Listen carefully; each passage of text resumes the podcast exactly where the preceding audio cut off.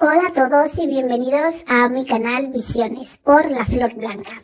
Este es un canal de espiritualidad donde puedes encontrar tu esencia y conectarte con tu interior para poder tener una vida más fructífera y sacar el máximo partido eh, y el máximo beneficio mientras estás en ella.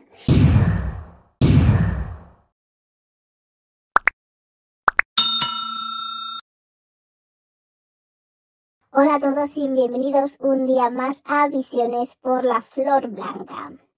Hoy damos la bienvenida a sus nuevos oyentes que tenemos por ahí, a sus nuevos suscriptores. Gracias por confiar en nosotros y escucharnos un día más.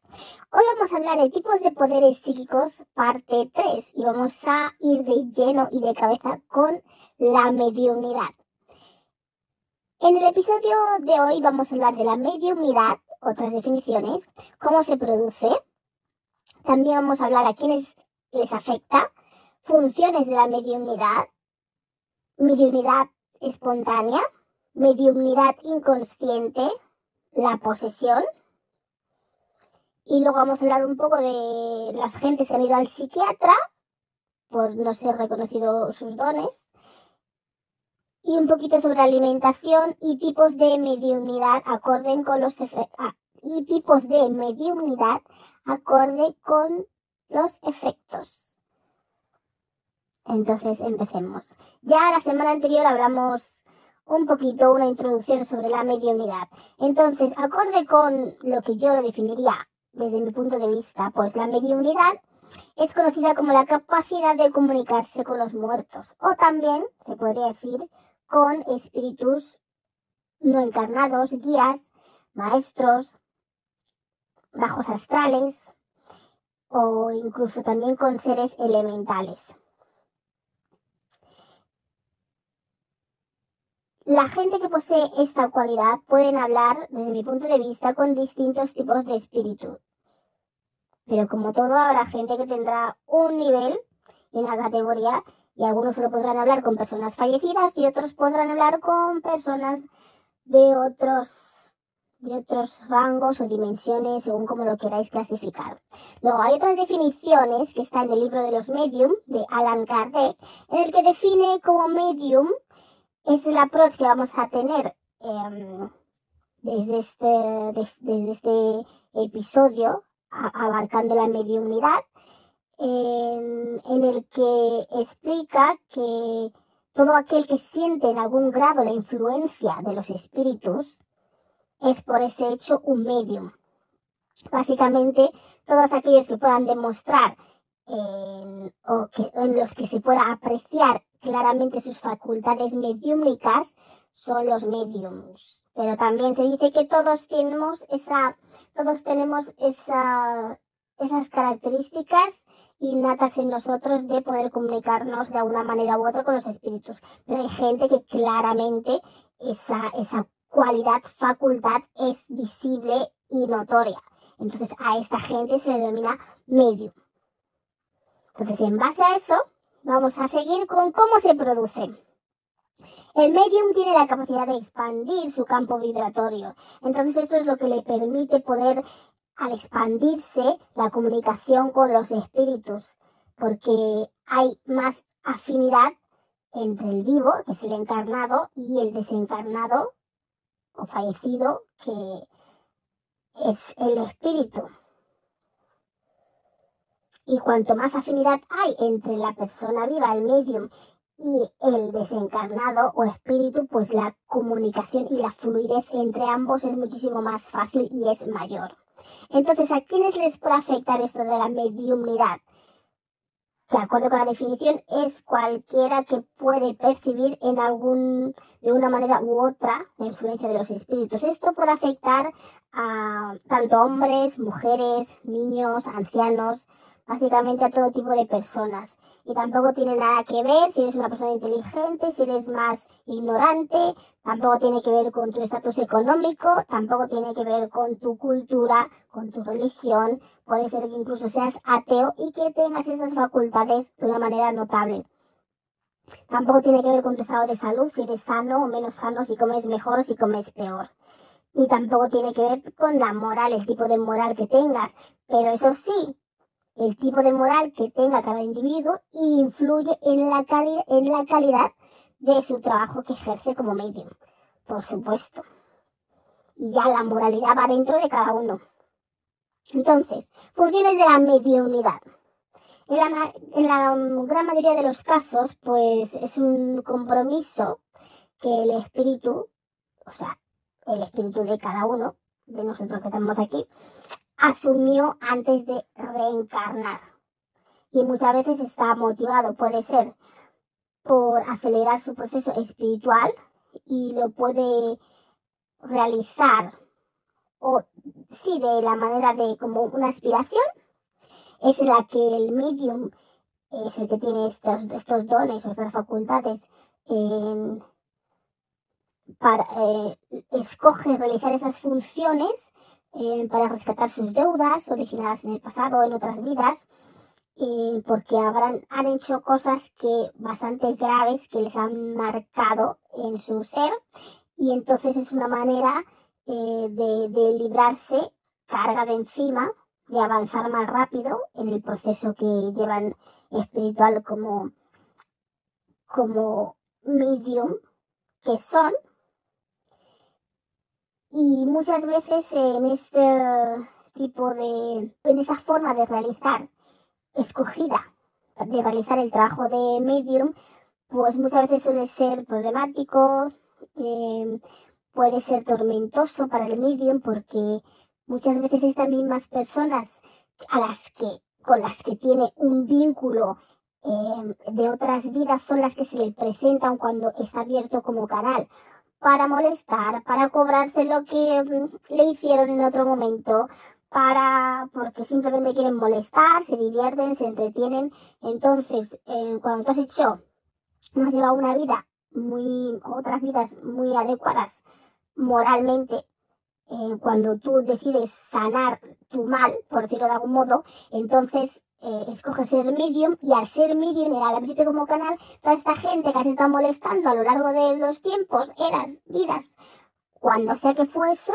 pues como te reconocen como tal, pues te empiezan a dar la brasa a molestar, a perseguirte, les oyes, te molestan, te hacen la vida imposible, te persiguen, eh, vamos, no te dejan vivir, son espíritus perturbados y muchos también no puede que no estés vinculados a ellos, simplemente que te ven como un canal y van a por ti, en plan de que se aburren, se entretienen o simplemente creen que se pueden comunicar contigo.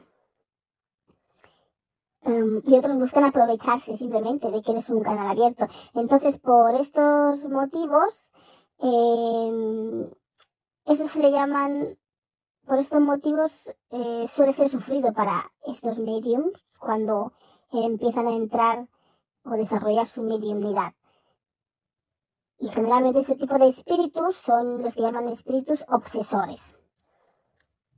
Luego, también Em, otro modo por el que la gente eh, tiene estas características o facultades de mediunidad es como una prueba. Eh, como prueba en estos, eh, los espíritus que, como todos, como ya he dicho previamente, se escoge previamente antes de reencarnar, el espíritu cuando eres espíritu antes de reencarnar, escoges estas funciones, entonces cuando lo escoges como prueba, generalmente son espíritus que desean sufrir los peligros y las tentaciones que ellos mismos se ven por los que se pueden decantar y así se ponen a prueba para ver si pueden superar estas debilidades o estas tentaciones en las que siempre caen. Entonces, eh, escogen y utilizan este poder, facultad de mediunidad, para practicar el bien y así favorecer precisamente a su propio adelantamiento espiritual. Se ponen a prueba para ver si pueden superarse a sí mismos y al mismo tiempo ayudan a la gente. Y luego hay otro caso también, por la gente, los seres, los espíritus aquí en vida se someten a la mediumnidad para recordar al medium en la encarnación que se ha planificado, que recuerde que él viene de un mundo eh, espiritual y que mantenga la conciencia y su condición de, de, espíritu. Entonces, muchas veces es, es para eso también, para que lo recuerden. También lo pueden hacer como, como misión, ejercer la mediunidad en función de como misión. esto es lo menos frecuente, mm, porque en este grado se escoge como espíritus más elevados y más evolucionados que reencarnan con el propósito de ayudar a la gente, a la humanidad, a través de la mediunidad y, y así alcanzan pues un nivel más alto dentro de, del rango en el que se encuentran. Entonces, ¿qué síntomas hay? ¿Qué síntomas hay con referente a la mediunidad? Pues los síntomas son muy variados y son muy diversos y varían lógicamente con cada persona. Esos síntomas se pueden mostrar pues más allá de la personalidad de quien los manifiesta, o sea, eh, tú puedes creer que tú estás viendo algo, pero va más allá de lo que tú puedes percibir de que la otra persona está sintiendo.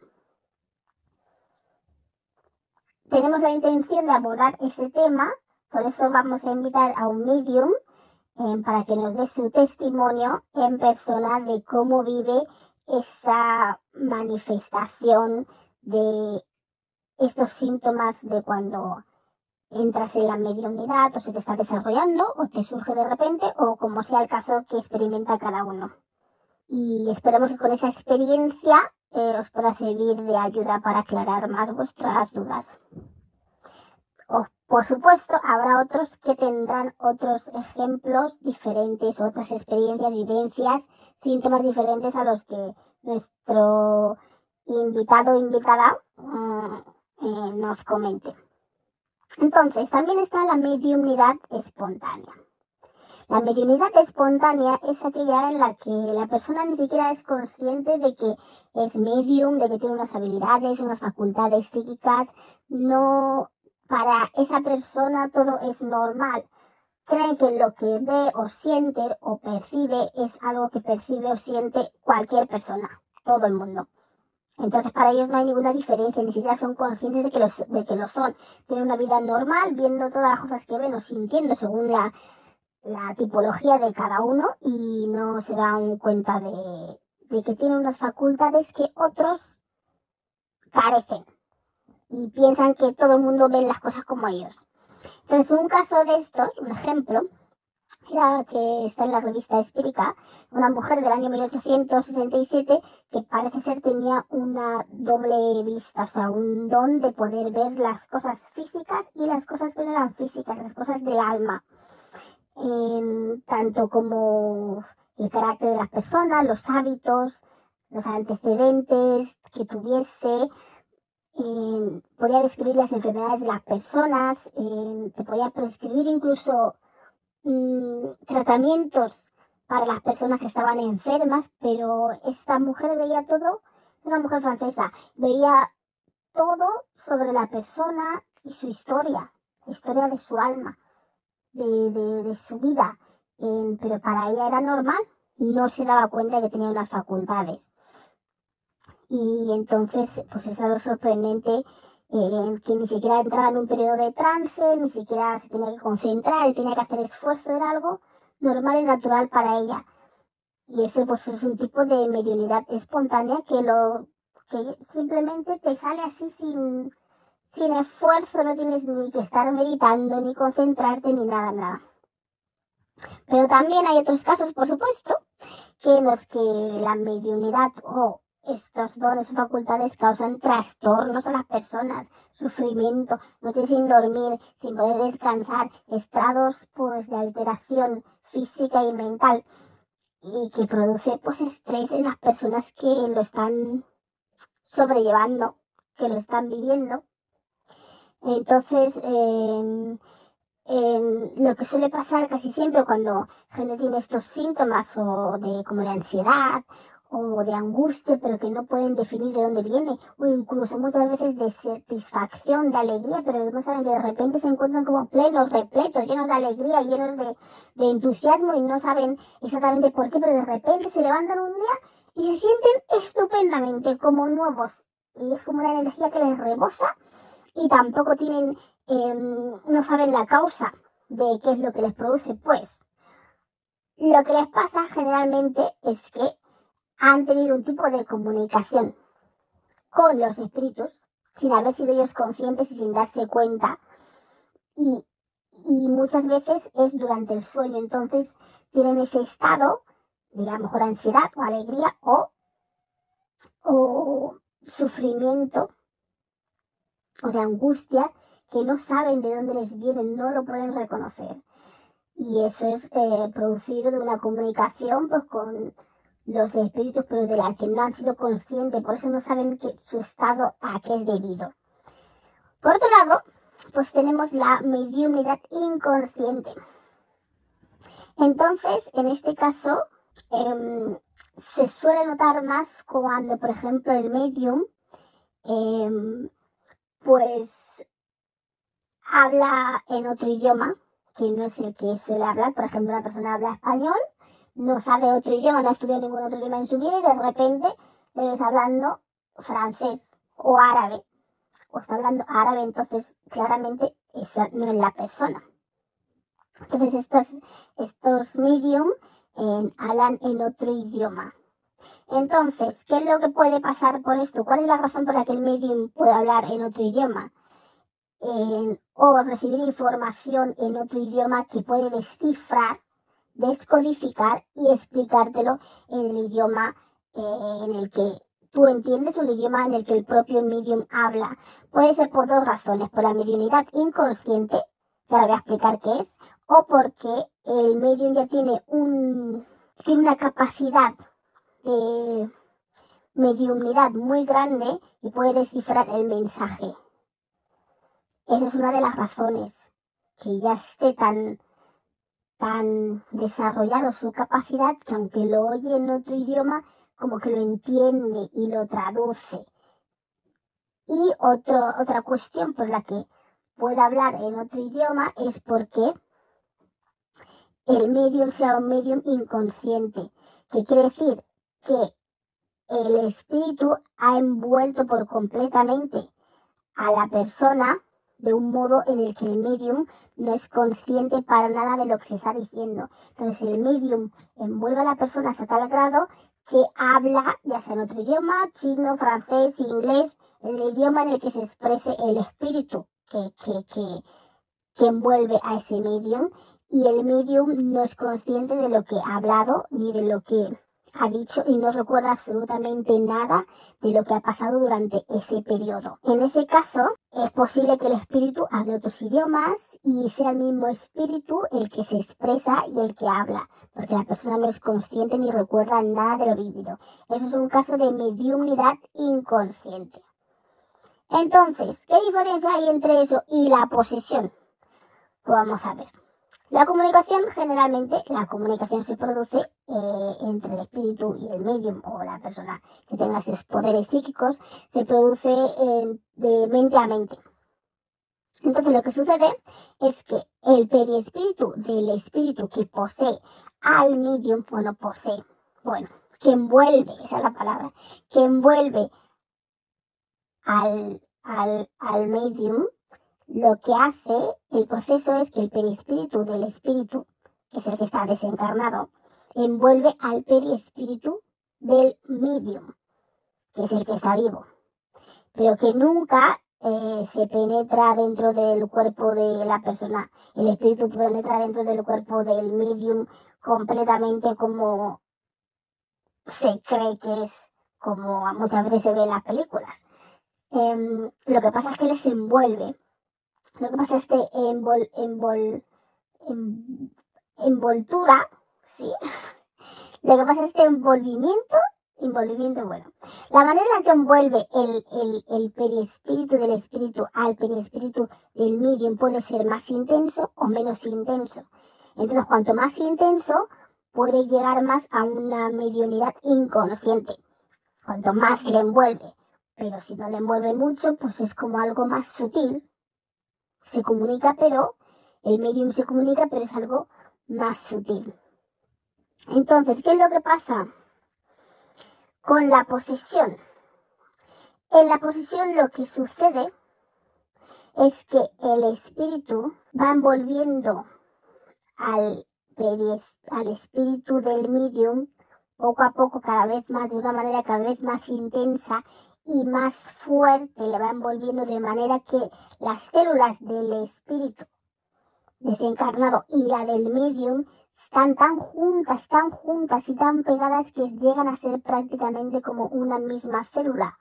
O sea, que están como casi, son como dos en uno. Pero siempre está el, el, espíritu del medium en el, en el cuerpo. Lo único que en la posesión, a lo largo del tiempo, y el espíritu estando tanto tiempo encima, encima del, del medium, o de la persona sufriendo estos, estas posesiones, le envuelve tanto y se juntan tanto y se quedan tan juntos que están prácticamente pegados y de tan pegados que están que parecen que en vez de dos células diferentes es una misma célula. Entonces, ¿qué pasa en estos casos? Lo que pasa es que ahí el espíritu, que es el desencarnado, está controlando al medium. Porque ya las células están tan juntas y tan pegadas que no se distinguen casi la una de la otra. Parece como que son una misma célula, la del medium y la del espíritu desencarnado. Entonces, es lo que llaman la posesión, porque el grado de envolvimiento es tan fuerte, tan grande, tan unido, que es como si fuese un solo ser, cada célula del cuerpo del medium. Entonces, cuando pasa esto, el medium está dominado completamente por este espíritu. Es como si no le dejase respirar, es como si fuese la persona, eh, el medium, como si fuese el, el espíritu desencarnado. Y si no son gente muy agradable o gente buena, o gente o seres, por decirlo, gente, son espíritus o seres con buenas intenciones, pues te pueden arruinar la vida en pocas palabras. Pueden hacerte una persona muy desgraciada. Porque el medium o la persona poseída es controlada completamente por el espíritu desencarnado. No tienen prácticamente voluntad, están como como unas personas que están ordenadas a hacer esto, a hacer lo otro, es como son usadas casi básicamente. Esto ya es cuando están en un grado alto de posesión, que los hay. Pero también, en el mismo lado que pueden estar eh, envueltos de esa manera tan intensa por seres eh, de bajo astrales o, seres eh, de energías bajas o densas, pues también pueden estar en, las medium pueden estar envueltos en el mismo, con la misma intensidad por seres buenos, en los que les transportan y les hacen sentir buenas sensaciones y buenas experiencias, de los cuales muchas veces pues el medium ya no quiere ni volver a esta tierra. Y dice, madre mía, qué bien estaba yo ahí, qué paz, qué tranquilidad, qué armonía. Tengo que volver a este mundo con todo tipo de, emociones y de cosas sucediendo y eso también se da. Pero claro, cuando es al revés, que las, el, espíritu que envuelve este grado tan intenso de casi formando una misma célula, y cuando es negativo, cuando son energías densas, cuando son seres mm, em, de bajos astrales, pues eh, tu experiencia, desde luego, tu día a día va a ser un completo infierno. Infierno. Entonces, ¿qué pasa muchas veces con esta gente que tienen, sufren de, bueno, sufren, ¿no? Que tiene esas facultades y que a veces sufren también de la mediunidad, que muchas veces acaban en psiquiátricos, sobre todo más antiguamente, porque, ¿qué? ¿por qué era esto? Porque hay mucha gente que tenía estas facultades y no sabían qué era, qué les pasaba. Muchos le decían que tienen esquizofrenia, que tienen bipolaridad y cosas de esas y lo que les pasa es que, eh, claro que oían voces porque son las voces de el espíritu que les habla, que les comunica, o cuando les empiezan a desarrollar ese don y nadie sabe qué es, entonces ellos creen que se están volviendo locos, van al médico y el médico te dice, no, es que esta persona está loca. Y eso mucha gente con estas cualidades, estas facultades, tristemente han acabado en psiquiátricos. Y eso suele ser también porque, claro, cuando tú, en caso, por ejemplo, una persona que tiene premoniciones de que ve esto, le pasa esto, o tiene visiones, sensaciones del tipo que sea, de cosas que van a suceder, claro, lógicamente, ¿a quién se lo vas a contar? ¿Por qué? ¿Cómo le vas a contar si le encerraban a la gente en los psiquiátricos? Entonces tú generalmente te callas, que es lo más normal, porque la gente te va a tomar por loca, por, o por loco dirán que está diciendo, que está contando, siempre con historias de estas, y luego la gente, tristemente, se va a ir alejando de ti. Esa es una de las cuestiones por las que la gente que, que sufre o empiezan a desarrollar ese tipo de facultades, generalmente no dicen nada, se callan, eh, lo reprimen, que luego tampoco es que sea muy bueno, pero porque no tienen el apoyo, el apoyo de la gente. Entonces, si tú tienes, por ejemplo, premoniciones o cosas que te dicen que, que tú sueñas esto y pasa, o te das sensaciones y dices, jo, algo malo va a pasar, o lo que sea, pues hombre, eh, a lo mejor en vez de contarlo, porque sobre todo en un entorno de gente que no te van a creer y te van a tomar por loca, intenta modificar la información de otro modo. Oye, ¿qué te pasa? O eh, has mirado tal, has comprobado aquello, has comprobado esa otra cosa, según la premonición que tienes, em, meterlo en una conversación que parezca que es algo que se te ocurre o algo que la sugieres pero no digas que tenía una premonición. Sobre todo gente que no crea nada de esto porque te van a tomar por loco o por loca. Lo que sí que te puede servir es eh, usarlo en el ambiente, en tu entorno familiar, donde ya haya gente que haya comprobado todas estas cosas que tú les dices, que te conocen y que bueno, entonces te puede servir a ese nivel familiar, a ese nivel eh, de tus amistades cercanas en las que les puedes ayudar.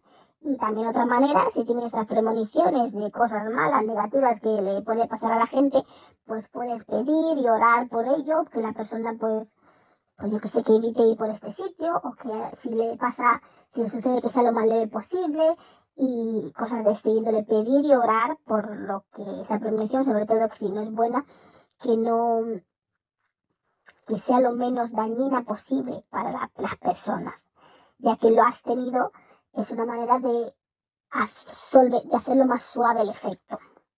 En eso pues también puedes ayudar.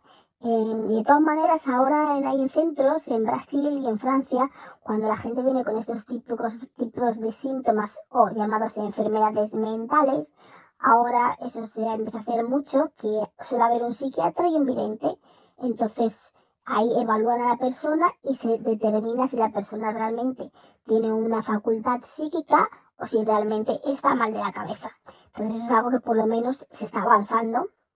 Pero como digo yo siempre, no hay nada mejor que el conocimiento de la materia y, el saber, porque el conocimiento te da paz, te da tranquilidad y te hace eh, saber que no estás loco y que hay más gente que, tiene las mismas facultades que tú o parecidas y que no eres un bicho raro, desde luego que no. Entonces, ¿qué se dice también de la alimentación? Muchos que se hay que comer veje, hay que ser vegetariano, que se hay que tal. Esto varía, esta información también. Pero claro, eh, lo que sí que se aconseja es que si tú vas a realizar unas tareas eh, relacionadas con tus facultades o habilidades psíquicas, especialmente si es para otras personas, que estés lo más coherente, centrada posible. No estés ni llena, eh, hayas comido a reventar, que no puedas pensar, porque, y que estés ahí con una digestión, la tripa pesada, porque la, eh, entonces eh, la sangre se concentra en tu estómago y no va a tu cerebro, que es donde se, se necesita realmente. Se te necesita con una mente activa y una mente fresca, no con un estómago lleno. Tampoco estar con hambre, porque si no vas a estar pensando qué hambre tengo, qué hambre tengo, y no vas a estar centrada en tus labores o lo que sea que tengas que hacer o dedicarte según el caso de cada uno.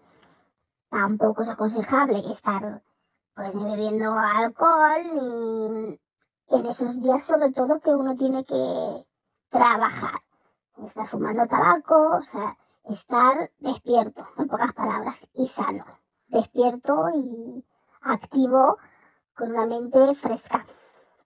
Entonces, hay tipos de mediunidad según el efecto. Como ya dije antes en los otros capítulos de tipos de mediunidad, hablamos de la canalización, y según los diferentes canales em, sensitivos sobre los que uno podía recibir la información, clarividencia, clarodiencia, que podéis ver los vídeos, em, y acorde con esta nueva definición de mediunidad en la que engloba todo como una misma cosa, que es medium, eh, pues se divide por el efecto físico que, eh, que produce esta mediunidad.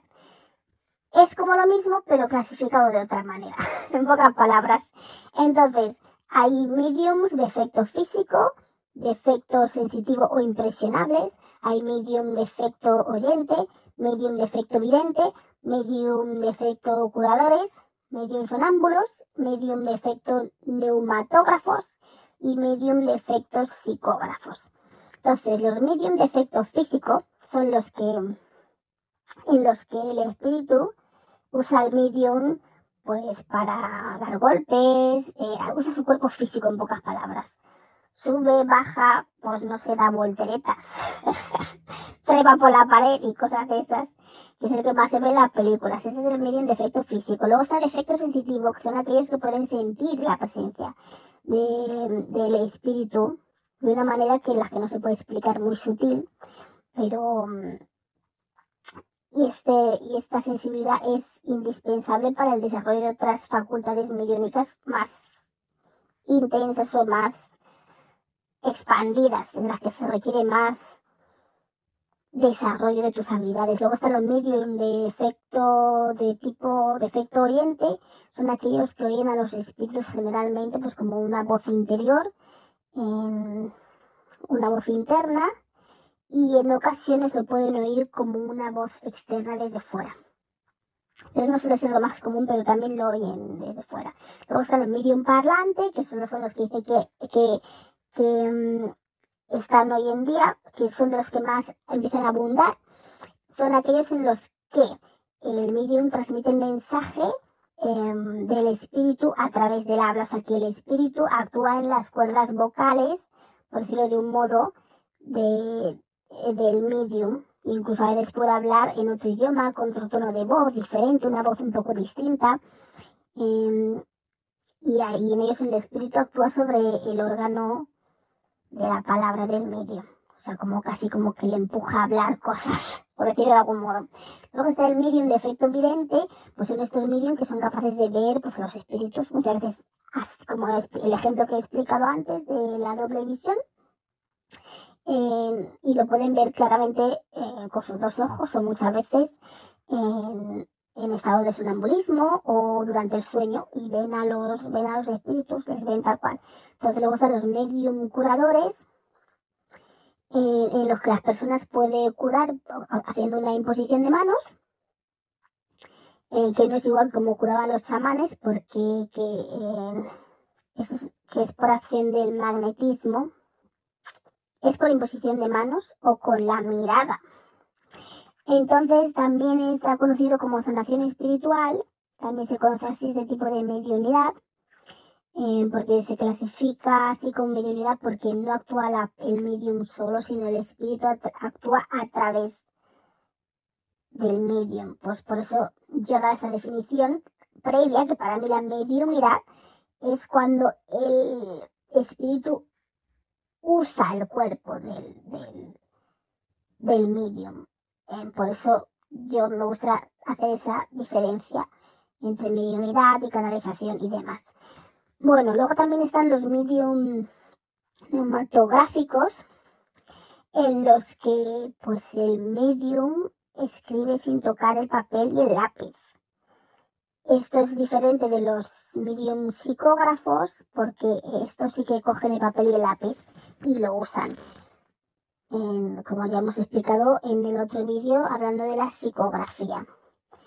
Entonces, esto es em, em, dándonos, entrando de lleno en la mediumidad y sus diferentes variantes, que hay un montón, porque hay medium que dibujan, pintan, que hacen un montón de cosas, un montón de obras de arte em, y usan el cuerpo de, o sea, están usados, siendo usados el medium por el espíritu para realizar todo ese tipo de obras maestras.